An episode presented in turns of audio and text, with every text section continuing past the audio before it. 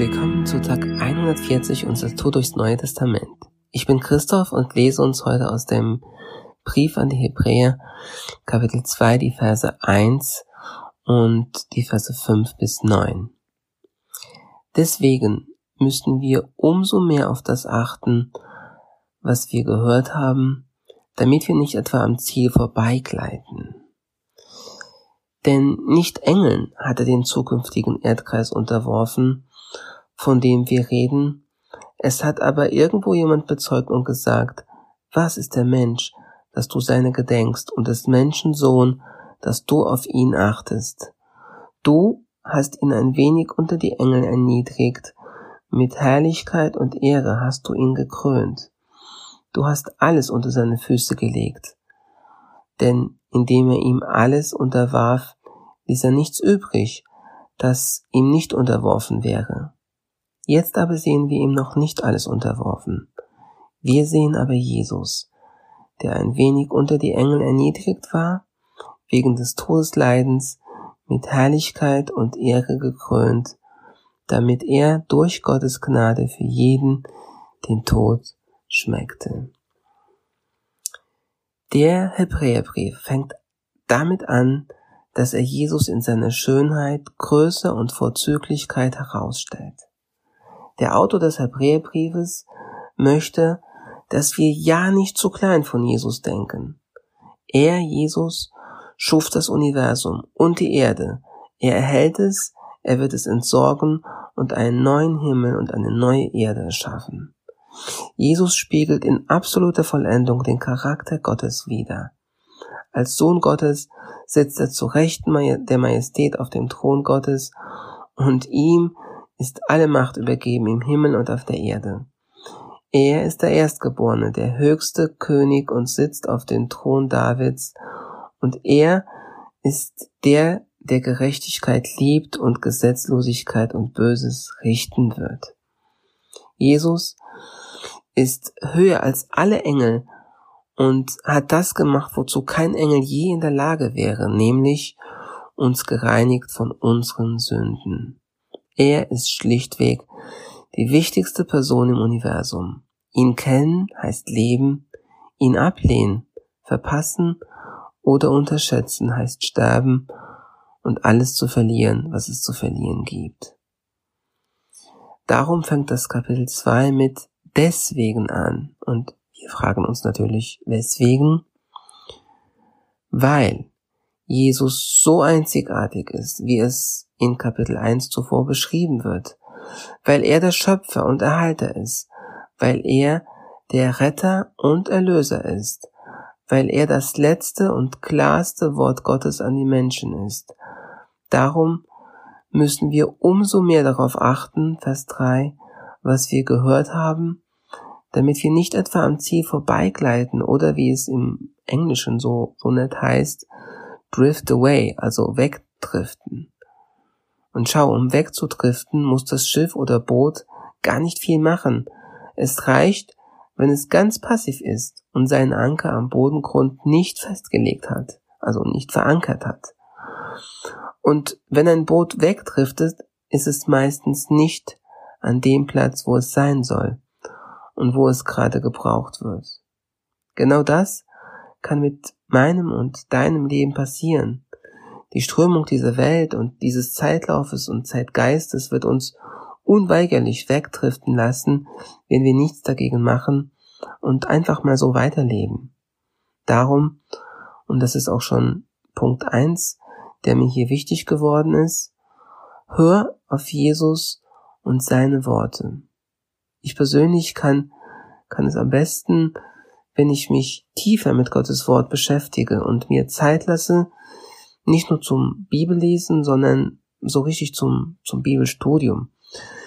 Wenn ich mich also tiefer eingrabe in die Materie und mir Zeit nehme, auf, auf Gott zu hören und mich mit seinen Gedanken so richtig auseinanderzusetzen. Und ich habe mich so gefreut, als es diese Woche mal wieder seit, ja, echt seit längerem der Fall war.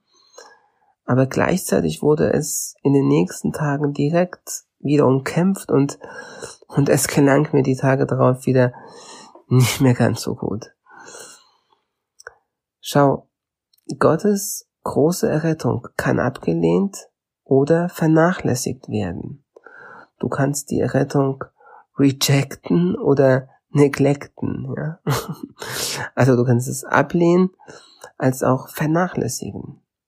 Und als Gläubige würden wir Gottes große Rettung nicht einfach so ablehnen, aber durchaus im praktischen Leben vernachlässigen, da andere wichtige Dinge in Klammern, ja, dazwischen kommen. Und schon fangen wir an, wegzudriften und sind nicht mehr, bleiben nicht mehr auf Kurs. Und hey, ich möchte dich und mich ermutigen, wirklich bei den Basics zu bleiben und diese auch echt zu praktizieren. Und ein wichtiger Bestandteil dieser Basics ist oft und täglich auf Gottes Worte zu hören, um in ihm verankert zu bleiben, um nicht wegzudriften, um nicht am Ziel vorbeizugleiten. Also lies deine Bibel regelmäßig und äh, ja, stay tuned bei unserem Podcast weiterhin.